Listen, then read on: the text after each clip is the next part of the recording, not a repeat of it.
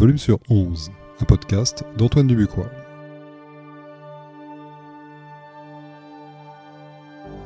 De la musique avant toute chose. Ça, c'est Verlaine qui l'a dit. Avec le volume sur 11, ça, c'est Spinetta. On n'a jamais autant produit de musique qu'aujourd'hui. Pour les artistes, c'est loin d'être simple de se faire connaître dans tout ce bruit. Dans le volume sur 11, je vais à la rencontre des artistes, à la découverte de nouveaux noms et de nouveaux sons. Dans chaque épisode, une nouvelle rencontre. Il y aura de la pop, du rock, de l'électro, du métal, du punk, du rap, tous les genres. Ouvrez vos chakras, on commence.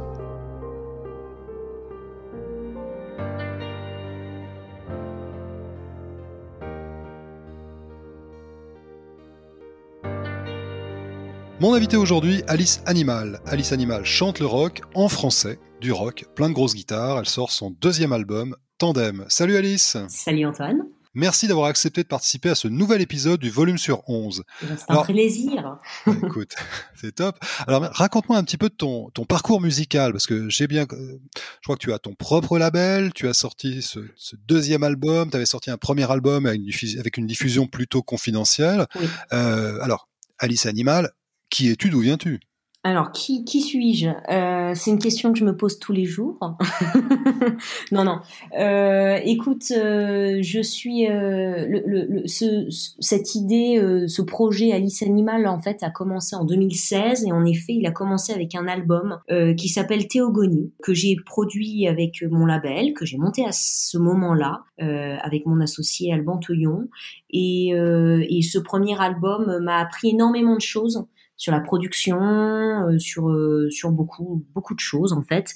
Et euh, c'est resté un album assez confidentiel qui est disponible sur mon site et à la fin des concerts parce que j'ai décidé que euh, avant de d'acheter cet album, je voulais que les gens me voient sur scène parce qu'il y a eu vraiment une évolution euh, en faisant de la scène à, ce moment-là.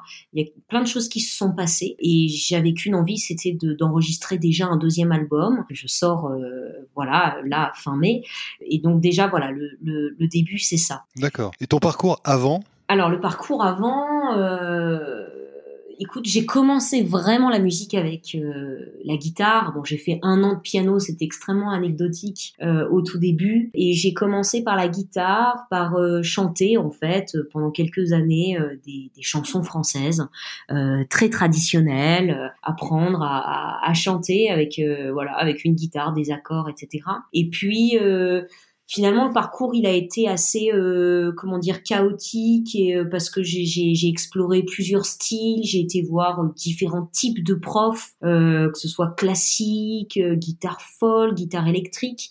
Et finalement je pense qu'au final on peut dire que le parcours est assez autodidacte en fait. Et en parallèle quand quand j'étais plutôt au collège fin de primaire collège j'ai fait ce qu'on appelle les écoles maîtrisiennes et euh, j'aime bien le rappeler parce que c'est quand même assez important dans, dans le parcours. C'est-à-dire que le matin, j'allais à l'école. Et l'après-midi, j'allais en conservatoire toutes les après-midi. Donc c'était euh, chorale classique, euh, violoncelle, formation musicale, etc. Et à cette époque-là, je pense qu'il y a vraiment des choses qui se sont formées dans l'oreille. Tu vois, il y a mmh. déjà, il y a, on a commencé, enfin, j'ai commencé à, à construire quelque chose à l'intérieur. Et en parallèle, on écoute, euh, on écoutait beaucoup de musique euh, avec mes parents, à la fois très jazz, très rock and roll, pop, classique. Enfin, c'était très large. Et donc, du coup, euh, je pense qu'à ce moment-là, les, les références sont importantes. Elles, elles rentrent dans le cerveau de de, la gamine, tu vois, et, mhm. ça, il y a des choses qui se construisent. Et puis, euh, quand j'ai eu 17 ans, j'ai commencé à composer. J'ai commencé à composer des chansons. Euh, j'avais un, un, mon pseudonyme, c'était Alès, A-L-E-2-S, pendant quelques années. Et euh, j'ai commencé à composer des chansons sur les textes de mon père. Et donc, on a monté un répertoire progressivement. À chaque fois qu'on que quelque chose nous inspirait, si tu veux, on, en faisait un, sujet de chanson, de chanson. D'accord. Et, euh, et, voilà, et, tout ça, donc ça, a été, euh, il y a eu beaucoup de, comment te dire, une évolution au fur et à mesure. J'ai fait des rencontres, j'ai travaillé euh, sur scène, en studio, avec différents musiciens, différentes formations sur scène. j'étais en solo, duo, trio, j'ai testé plein de choses. Et puis c'est en 2016 qu'il y a eu un vrai tournant D'accord. Alors, qu'est-ce qui t'a amené à, jouer vraiment du rock? Parce qu'aujourd'hui, on peut dire que le rock, c'est plutôt une musique de niche, même si mmh. j'en écoute beaucoup, t'en écoutes beaucoup, enfin, c'est, euh, c'est un truc de passionné, mais aujourd'hui, euh, la tendance serait plutôt à des choses un peu électro ou musique urbaine, avec des voix extrêmement autotunées. J'ai écouté ton album, bon, effectivement, c'est très gros son, c'est vraiment de la grosse guitare, avec une voix très, très en avant aussi. En revanche, ouais, pas d'autotune. Ça, c'est pas un truc qui te tente. non, pas vraiment. Non, non, bah, c'est un, l'autotune, c'est un style, hein, quasiment. Je suis pas, je suis pas là-dedans. Je suis dans quelque chose de vachement plus brut, euh, plus euh, plus live, euh, hmm. plus enregistrement type. on est en concert et on est avec vous sur sur scène, quoi. Pas dans une une grosse prod type hip-hop, rap.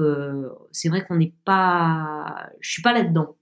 Euh, et tu me posais la question, qu'est-ce qui fait que je suis plutôt dans le rock? Alors, je suis pas que dans le rock, je me sens appartenir à deux, deux familles, vraiment. Ouais. J'ai l'impression d'appartenir à, enfin, c'est pas une impression, j'appartiens à une famille chanson et une famille euh, rock. Rock parce que les guitares, parce que les, les sons de guitare, parce que la batterie, tout ça. Et chanson parce que je chante en français.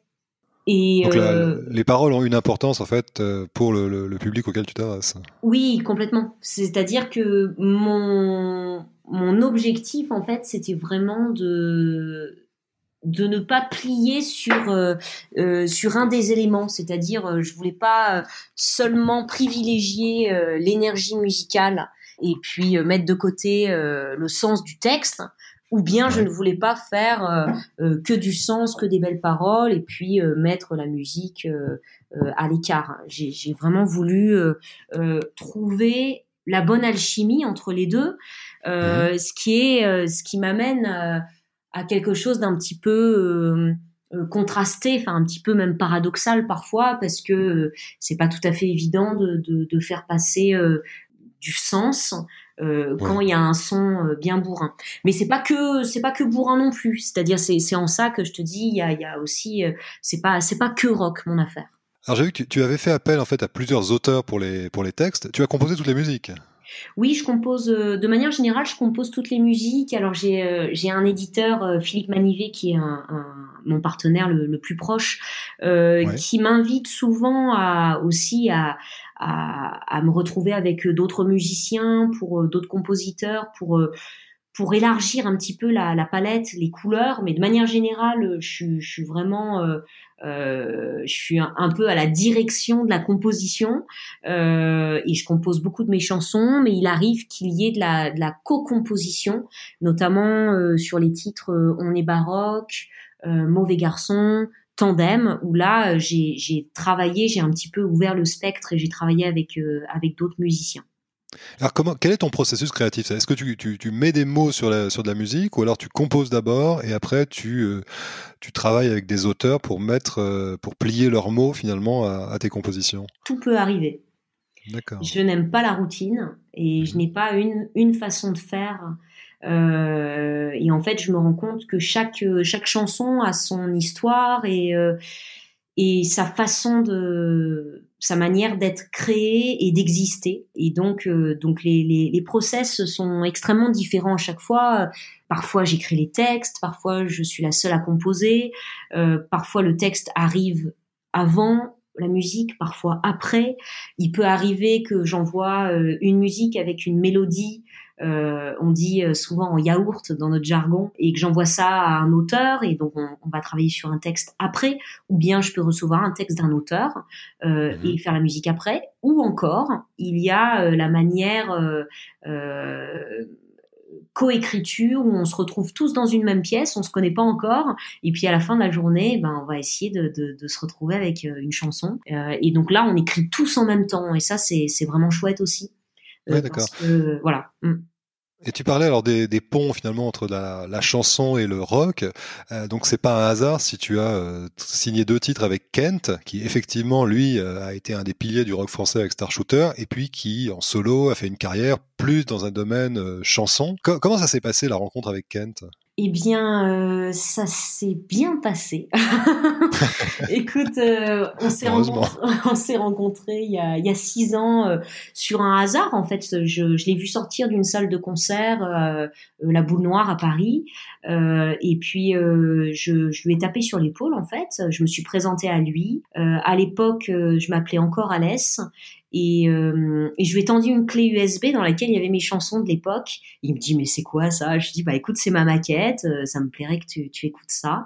Et puis euh, ça a été euh, euh, voilà très progressif. On s'est revus à d'autres concerts parce que Kent est quelqu'un qui qui prend le temps d'écouter les, les, les artistes. bah voilà les nouveaux artistes et les moins nouveaux. Il, il, il sort, il il, va avoir des concerts euh, et donc euh, donc voilà on s'est on s'est croisés à plusieurs reprises et puis il y a un jour j'ai donné un concert dans un petit lieu parisien qui malheureusement a, a fermé euh, il y a quelque temps qui s'appelle la Passerelle.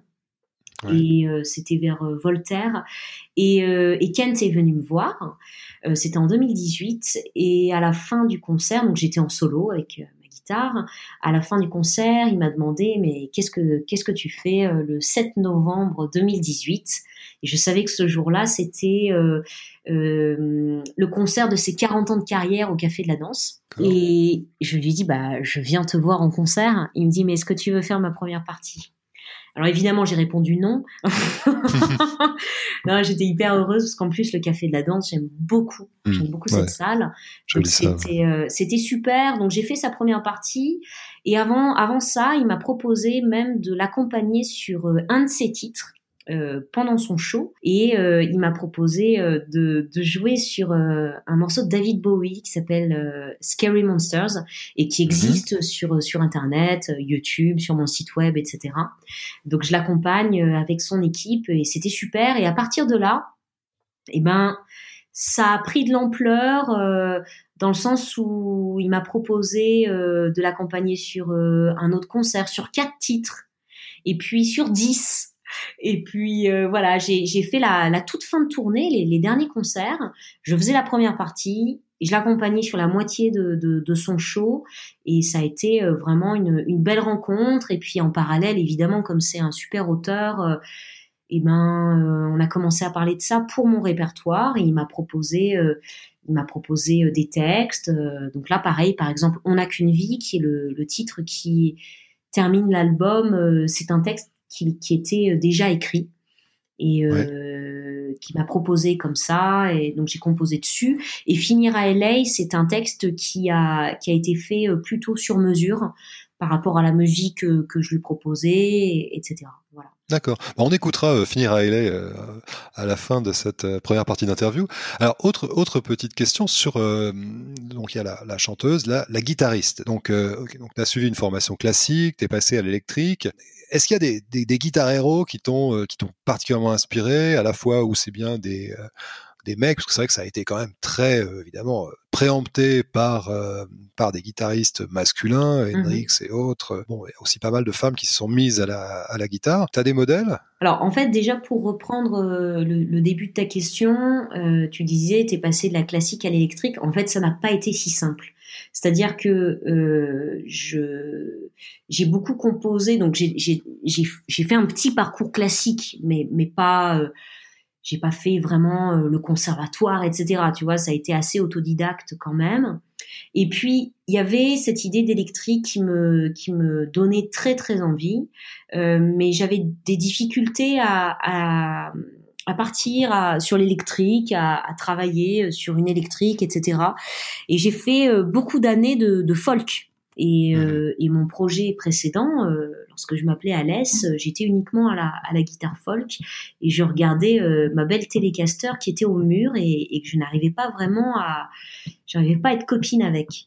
Et c'est exactement ce que tu dis, c'est-à-dire que je me suis rendu compte avec le temps que euh, je n'avais pas assez de références féminines. Tous les tous les guitaristes que que j'adorais, euh, Jimi Hendrix, euh, Jeff Beck, euh, Pat Martino dans le jazz, plein de plein de plein de guitaristes, Joe Homme chez Queens of Stone Age, Jack White chez The White Stripes, bah que des mecs. Et j'ai je suis partie au Québec et au Québec, j'ai rencontré des, des, des musiciens qui sont devenus de très bons amis. Et chaque matin, ils se réveillaient, ils préparaient leur petit déjeuner et ils choisissaient religieusement un vinyle mhm. qu'ils mettaient dans la platine et puis ils regardaient tranquillement tout ce qu'il y avait sur ce, cette pochette vinyle. Euh, ils allaient voir sur internet euh, où en était l'artiste, etc. Et euh, c'était vraiment prendre le temps d'écouter des albums, des vinyles. Et ils m'ont fait découvrir Annie Clark du groupe Saint-Vincent. Et j'ai trouvé ça, euh, j'ai trouvé ça génial. J'ai vraiment exploré euh, les albums de cet artiste. Euh, j'ai beaucoup aimé et je me suis dit mais pourquoi pas moi? Qu'est-ce qui me bloque en fait? Et donc j'ai commencé à vraiment prendre à bras le corps cette guitare électrique il y a quelques années et, et là je m'y suis mise. Euh, et après, évidemment, euh, PJ Harvey, je la, je, la, je la, connaissais depuis longtemps. Euh, il y a Anna Calvi aussi. Et puis aujourd'hui, il y a plein de, plein de guitaristes électriques femmes qui existent. Oui, mais c'est vrai qu'il y avait Nita Strauss sur avec Alice Cooper par exemple qui est très guitare héros avec attitude absolument incroyable. Oui, tout à fait. Après le, le côté je suis pas père euh, guitare héros. Enfin, oui, ici, euh, pour moi, euh, Saint-Vincent, c'est ma guitare héros. Jimi Hendrix ou Jeff Beck, ce sont mes guitares héros à moi, mais je ne vais pas aller chercher forcément la caricature de la femme hyper sexy qui est virtuose. Tu vois, ça, me ça me branche pas des masses. Par contre, voilà, bon, évidemment, Saint-Vincent, il y a, y, a, y a, une certaine technique, mais il y a aussi une sensibilité musicale. Euh, Anna Calvi aussi beaucoup, c'est une, c'est une vraie, euh, c'est une vraie guitare incroyable. Oui, et puis c'est, à la fois une animale sur scène et, et à la fois euh c'est extrêmement nuancé, tu vois, beaucoup de relief. Ouais. Et euh, alors j'ai vu que tu as même un modèle de guitare euh, qu'un luthier a fabriqué euh, pour toi. Tu as ta propre guitare. Oui. C'est, c'est une consécration. Ça, comment ça s'est passé cette, cette collaboration? Écoute, c'était vraiment un rêve pour moi. J'avais l'impression que, enfin, comme tout rêve, on a l'impression que les choses sont pas vraiment réalisables. Et finalement, j'ai contacté un luthier, enfin une équipe de luthiers qui s'appelle Wild Custom à Vichy, et puis je leur ai parlé de mon projet euh, en me disant ce sera euh, plutôt inaccessible pour moi. Et puis en fait, ils ont beaucoup aimé mon projet. Ils ont vu que chaque semaine, je poste des capsules musicales. Euh, ils ont vu quelques clips et tout. Ils ont ils ont aimé ils ont aimé ce que je proposais et et, et ils ont aimé aussi ce que je cherchais comme type d'instrument. Et donc j'ai été les rencontrer pendant le deuxième confinement. Euh, et on a on a commencé à travailler sur un modèle de guitare. Euh, et j'ai euh, j'ai embarqué euh, ma petite sœur qui est réalisatrice et qui qui a réalisé avec son chef op un making of donc qui est disponible pareil sur les réseaux sociaux sur sur mon site web. Et et en fait je me suis retrouvée vraiment à à apprendre comment on fait une guitare, tu vois, et à, quelque part à démystifier euh, la création de cet instrument et en même temps, c'est ce que j'explique dans dans le petit documentaire, euh, ça reste complètement magique de A à Z. Euh, voilà.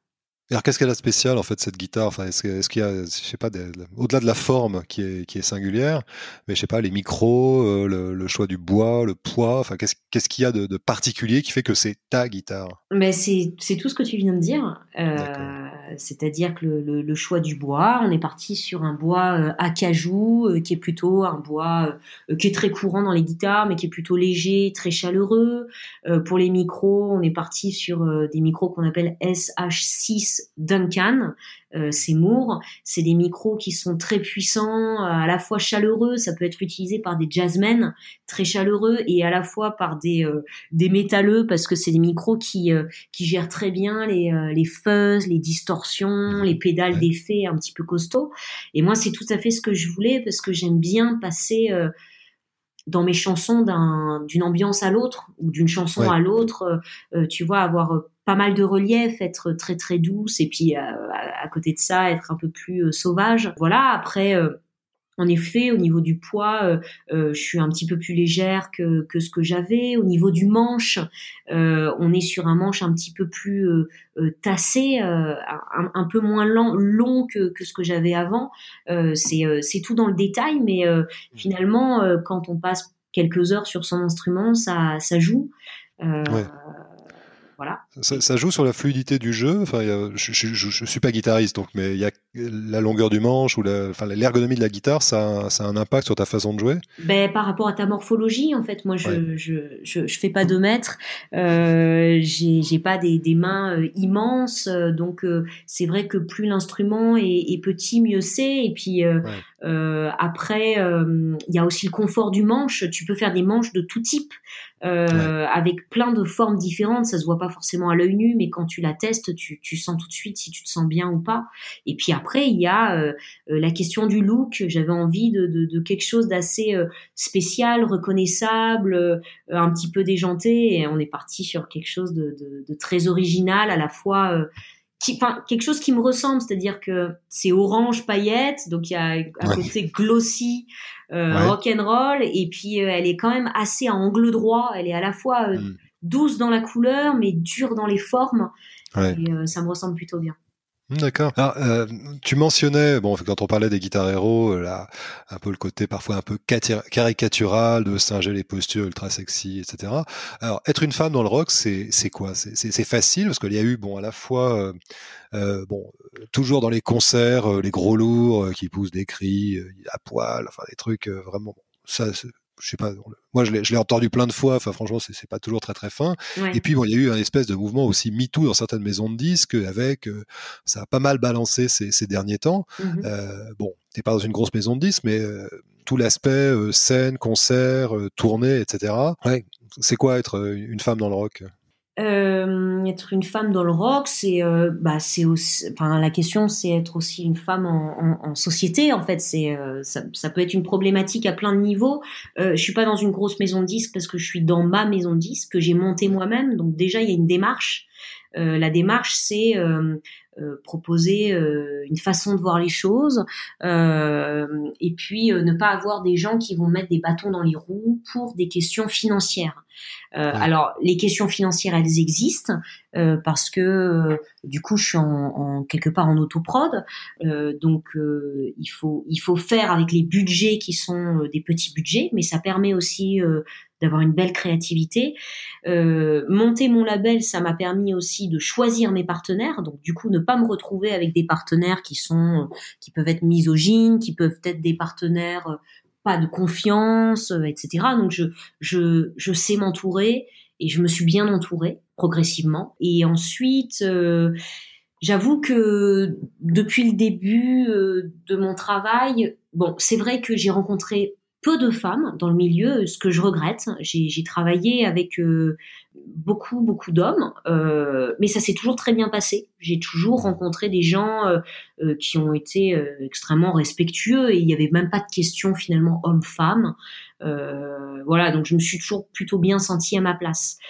Après, qu'est-ce qu'être une femme dans le rock? C'est vrai qu'au départ, plus jeune, j'étais avec ma folk et j'avais l'impression que je devais prouver des choses au niveau instrumentiste. Parce que, euh, comme on disait au départ, euh, des, des, des, femmes instrumentistes, bah, c'est pas c'est pas qu'il y en avait moins, c'est ou, peut-être qu'il y en avait moins, mais en tout cas on les mettait peut-être moins en avant, il y avait peut-être moins de référentiels. Bon, je, je c'est difficile de dire, faudrait partir dans des analyses sociologiques, mais euh, mais il y avait un peu cette idée de euh, euh, un petit peu comment dire monter les épaules et puis montrer que je peux je peux arracher ma guitare quoi.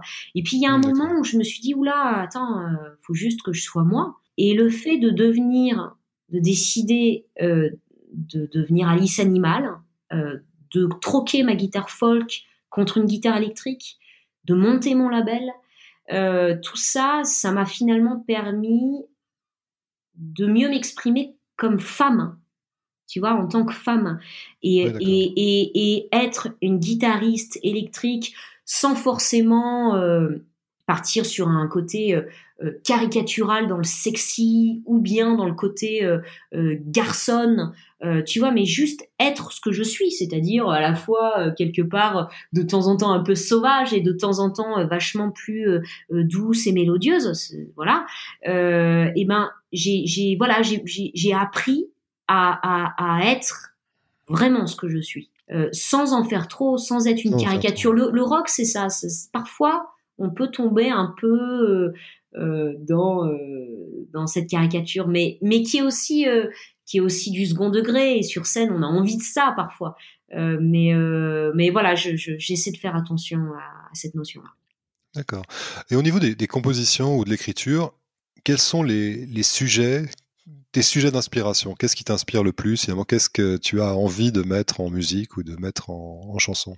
Alors, des fois, j'ai, enfin, des fois, j'ai l'impression, si tu veux, que les sujets euh, sont plutôt des prétextes pour présenter un point de vue différent.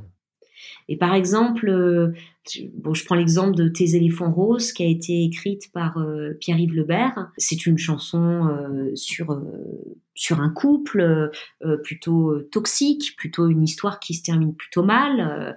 il faut voir dans le clip comment ça se termine, de façon un peu caricaturale pour le coup. On a scénarisé. et ben là, le refrain c'est tu m'aimes trop. Et j'aimais bien ce regard en fait qui est différent. Euh, souvent les chansons d'amour, c'est euh, oh je t'aime, euh, tu ne m'aimes plus, je suis triste. Enfin il y a, y a, quelque chose comme ça. Enfin je, je très cliché. Voilà, là je, je, suis dans je suis dans le cliché aussi, mais euh, mais j'aimais bien cette idée de tu m'aimes trop. Je suis pas je suis pas je suis pas une héroïne. Je attention, regarde-moi aussi tel que je suis vraiment.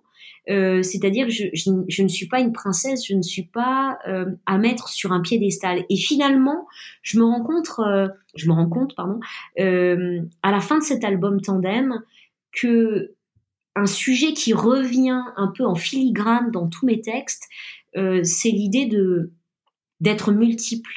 On, on, a plusieurs visages, on est des êtres complexes et contrastés, tous et, euh, et c'est vrai que quand on a un projet musical, euh, pour que ce soit bien clair dans la communication, les majors, ce qu'elles demandent par exemple, je suis pas dans une major, mais ce qui se fait, c'est de donner une, une image très claire, très directionnelle, euh, une direction artistique, voilà. Mais en fait, on n'est pas que ça. On est, on, est, on est assez riche. Et finalement, dans, dans, dans, tous ces textes, par exemple, on est baroque, euh, je, je chante euh, à la fois tout et son contraire. On est tout et hmm. son contraire. Dans Tandem, il y a, y a l'idée du couple qui peut être un couple amoureux, mais aussi pourquoi pas un couple d'amitié. Mais finalement, ça peut être aussi euh, la, le double de soi-même. Hmm. Tu vois? Et donc j'aime bien cette idée de, de voilà de, de présenter euh, ces, ces, différents visages. Après, euh, euh, voilà d'un point de vue un petit peu plus premier degré, c'est vrai qu'il y, y a, pas mal de chansons sur la relation à l'autre hmm. dans, dans, le couple amoureux. D'accord. C'est un sujet qui revient. On va écouter Finira à LA, donc le titre coécrit avec Kent. on avait commencé à l'évoquer. Quelle est l'histoire de, de, ce titre? Qu'est-ce qu'il raconte? Alors, ce titre donc a été écrit de A à Z par Kent et je l'ai composé. Euh, l'histoire de cette chanson, euh, c'est l'histoire d'une femme en fait qui euh, qui dépérit totalement en fait, qui, qui, se perd dans euh, euh, dans euh, la ville LA complètement artificielle et qui se prend pour une une reine et qui finalement devient une chimère quoi. Et donc là c'est c'est vraiment la, la déchéance, les paillettes qui deviennent des cendres. Voilà, ça c'est c'est c'est cette chanson qui est assez qui est assez dure, qui est assez dure mais j'aime beaucoup ce qu'on en a fait euh, parce qu'il y a à la fois quelque chose de très engageant euh, dans, dans les sons euh, incisifs et à la fin on part sur quelque chose d'un petit peu plus enveloppant au niveau musical. Eh ben écoute, on va l'écouter tout de suite et, et puis on en parle juste après. Donc voilà, donc Finira LA, un extrait de l'album Tandem de Alice Animal.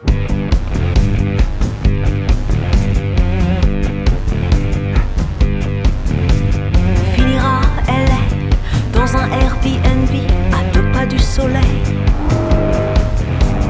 Finira LA, ici rien n'est gratuit, toute illusion se paye. Du la joue est facile, de l'audace et du style, en four au panthère.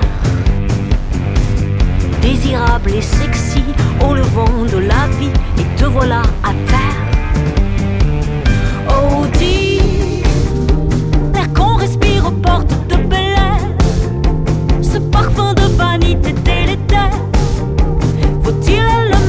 you up before.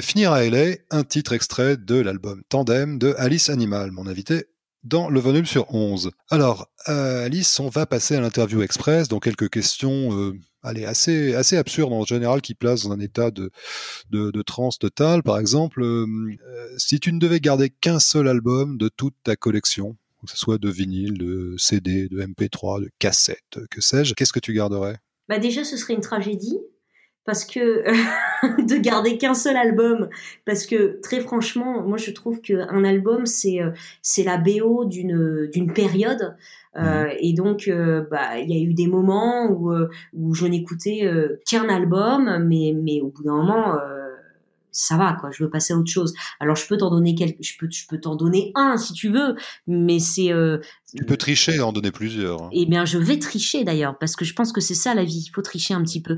Alors, écoute, euh, quand j'avais 18 ans, mon frère, mon grand frère, m'a offert un album euh, qui a été une, une sacrée découverte. Et j'avoue que je l'ai écouté pendant très longtemps. C'est euh, une artiste qui s'appelle My Brightest Diamond. Et euh, l'album s'appelle Bring Me the Walk Horse. Et donc, désolé pour l'accent anglais.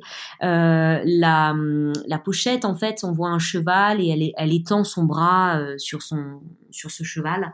Et c'est une femme euh, qui est guitariste électrique et qui euh, et qui marie extrêmement bien une voix hyper veloutée, des mélodies incroyables et une énergie rock'n'roll. Et ça. Et ça, ça m'a, ça m'est rentré dans la tête et dans le cœur, et j'ai trouvé ça fantastique. Après, j'ai eu plus tard une autre période euh, assez différente où j'ai beaucoup écouté un, un album des Queens of Stone Age qui s'appelle Like Clockwork. Et euh, donc là, on est dans, dans le stoner à fond, mais ce qui me plaît dans le stoner, c'est ça, c'est le rock and roll avec des vraies mélodies, quoi, et des, Ouais. et des sons, euh, je sais pas, euh, c'est, c'est, c'est des sons rock mais hyper modernes. Voilà, je t'en ai donné deux, je pourrais t'en donner Ouais. d'autres, mais Ouais. Alors, on, on va restreindre encore plus le choix. Euh, allez, tu dois garder un seul titre. ah, c'est, vraiment pas sympa. Hein. Non, c'est pas sympa. C'est Je- vraiment pas sympa. Écoute, à culpa, j'assume totalement. ouais, pas j'espère. hein. Écoute, euh, on va dire euh, un titre qui s'appelle Pleasure de Faced. Tu connais l'artiste Faced Oui. Voilà. Et, euh, et donc c'est un morceau qui est euh, qui est super. Voilà. Point barre. Allez, allez l'écouter. Que- Bah, qui est très, brut, guitare électrique aussi, euh, mélodieux, une super énergie, mais très brut. Mais j'aime bien. Ouais. D'accord. Alors la question yin yang, euh, Ouais. est-ce qu'il y a un titre qui te plonge dans une euh, tristesse ou une mélancolie euh, horrible, affreuse, et une fois que tu es bien down, qu'est-ce que tu vas écouter pour te remettre d'aplomb, pour te rebooster? Alors, il y a deux questions dans une, là. Il y a, il y a un premier, une première chanson qui me déprime et l'autre qui me déprime moins. Voilà. Alors, euh, dans les chansons euh, euh, déprimantes, mais, mais, mais, mais c'est tellement déprimant et tellement beau que ça, ça en fait du bien. on peut dire Portiched, Glory Box. Oui. J'ai beaucoup écouté Portiched. Effectivement. Et puis après, euh, si j'ai envie de remettre un petit peu de, de peps dans tout ça, euh, allez, on peut sortir un petit euh, Human Behavior de, de, Björk, par exemple. Par exemple. Par exemple hmm. Ouais, bon, y a, demain je te sortirai autre chose, mais aujourd'hui on peut dire ça. Ouais. Est-ce qu'il y a des, des sons, des artistes, que tu peux absolument pas écouter. vraiment, tu, tu, entends les premières mesures euh, à la radio ou n'importe où et tu, tu coupes, tu changes de, tu changes de, de pièce, tu, tu zappes. Bah, on en parlait tout à l'heure, on parlait du vocodeur. Euh, J'avoue que ça me, ça, je sais que c'est très à la mode, mais euh, comme toutes les modes, ça vient et ça repart. Euh, je suis pas fan de ça. Je, je trouve que c'est pour être à la mode. Je, je, Bon, après, il y a certainement plein d'artistes qui utilisent le vocodeur et c'est certainement fantastique. Et je connais pas ces artistes, voilà. Mais c'est vrai que à première vue, quand quand il y a quand euh, quand la voix est est vraiment extrêmement altérée, euh, j'y trouve plus le sens. En fait, je, ça me fait pas vibrer, ça me fait moins vibrer en tout cas. Voilà. Hmm. Est-ce que, est que, euh, côté plaisir coupable, est-ce qu'il y a des artistes ou des chansons que tu écoutes avec une, allez, une jubilation absolue, ce qui consterne complètement ton entourage. C'est de plus en plus précis tes questions là. Ouais ouais. Euh, non, je crois qu'il n'y a rien qui consterne mon entourage. D'accord, tout le monde tu assumes tout, tout le monde assume tout, c'est Ouais, euh, attends, je réfléchis. Euh, non, je suis pas fan des, sardines. Euh. Oui, là, là, là, ça va chercher très très loin. Ouais, ouais, là, j'essaye de trouver un truc vraiment terrible. non, je crois, je, je, je, vois pas ce qui pourrait consterner qui que ce soit. D'accord. Non, j'assume. D'accord. Et alors, dans ton panthéon personnel, est-ce que tu as un modèle, une idole absolue? Bah, s'il faut en choisir qu'un, c'est encore pas très sympa de ta part, parce que euh, je pense qu'il faut qu'on s'enrichisse de plusieurs personnes, sinon euh, on devient euh, fanatique et, restreint. Je, je, suis pas fan du fanatisme. mais s'il ne fallait en choisir qu'un, je me prête au jeu. David Bowie, c'est extraordinaire parce que euh, en une personne, il a été plusieurs artistes à la fois. Il, il, est à la fois patchwork et, euh, et à la fois on le reconnaît direct. Enfin, je veux dire, il a tout réussi ce bonhomme. Il, il, a travaillé avec des artistes extrêmement différents. Il a fait des choix incroyables. ouais, euh, David Bowie, je pense qu'on, je prends pas trop de risques à, à choisir cet artiste-là. D'accord. Je, peux t'en sortir d'autres, hein, mais tu n'en veux qu'un. C'est une très belle, c'est une très belle référence. Est-ce que tu as des, des livres cultes ou des films cultes, enfin des choses auxquelles tu te, tu te raccroches, qui sont des sources d'inspiration, des, des, doudous, des. Des doudous. Euh... euh, dans les livres qui qui m'ont plu, euh... j'ai beaucoup aimé La danse de la réalité de Jodorowsky. J'ai trouvé ça très, euh, très spirituel et très, euh, euh, très, en même temps très concret, tu vois. ça m'a bien parlé.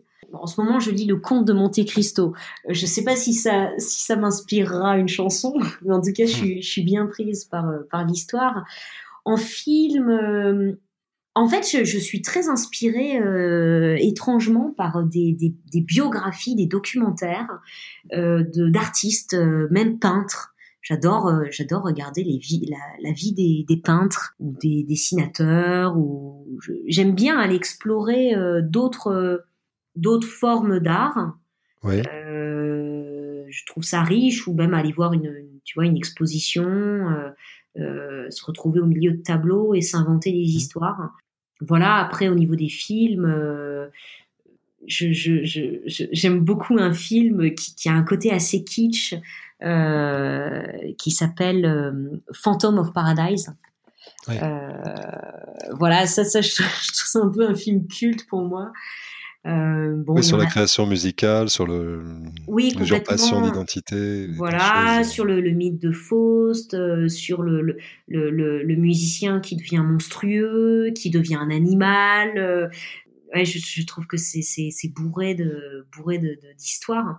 Après, bon, tu me mets devant 2001, l'Odyssée de l'espace. Je trouve que je, je, je trouve qu'il y a plein de choses extrêmement inspirantes là-dedans aussi. Ouais. c'est varié, hein, c'est sûr. Ouais, c'est clair. Beau film. Alors, on va écouter un deuxième extrait de ton album. Euh, j'ai choisi Mauvais garçon. Qu'est-ce qu'il y a, euh, l'histoire de ce titre? Est-ce qu'il y a un message, il y a quelque chose de, spécial? Alors cette chanson justement, euh, typiquement, on je te parlais tout à l'heure de, des différentes façons de, créer, créer une chanson.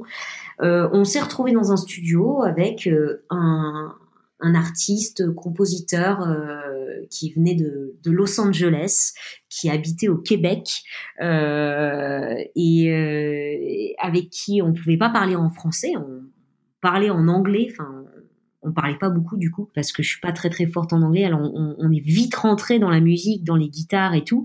Et puis il y avait euh, une auteure, euh, Katia Landreas, et donc on, pendant une journée on a on a travaillé sur cette chanson. Donc j'ai ramené un riff. Je voulais je voulais vraiment une chanson qui, qui soit une espèce de bombe en live, euh, qui, qui soit une, un exutoire, tu vois on envoie on envoie la sauce quoi tu vois. Et euh, donc on est parti sur euh, sur euh, un texte assez simple qui me ressemble qui comment dire qui qui joue avec qui joue avec les genres et qui joue avec le côté électrique, Alice Animal, la guitare et tout. Euh, et donc on, on, on, est parti sur cette idée de, de, de, de mauvais garçon euh, qui aurait pu être mauvaise fille, ça sonnait un peu moins bien. Euh, mais euh, mais voilà, on est parti sur cette euh, cette, cette, cette bombe musicale que j'aime beaucoup jouer en live. Et voilà. Et eh bien, vivement le live. Oui. Alice, merci beaucoup pour, euh, pour cet échange. Merci à toi. Donc, euh, bah, écoute, on attend donc euh, de te retrouver donc en concert. L'album Tandem sort, enfin vient de sortir. Oui. Et donc, ben, donc, à très bientôt sur scène. À très bientôt. Au revoir Antoine. Au revoir Alice.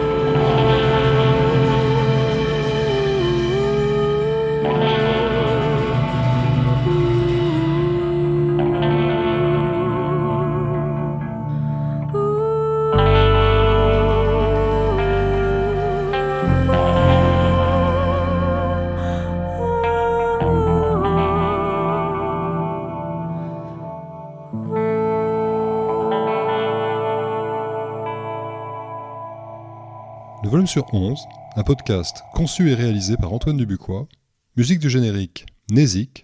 Pour plus d'informations, www.dubuxblog.com.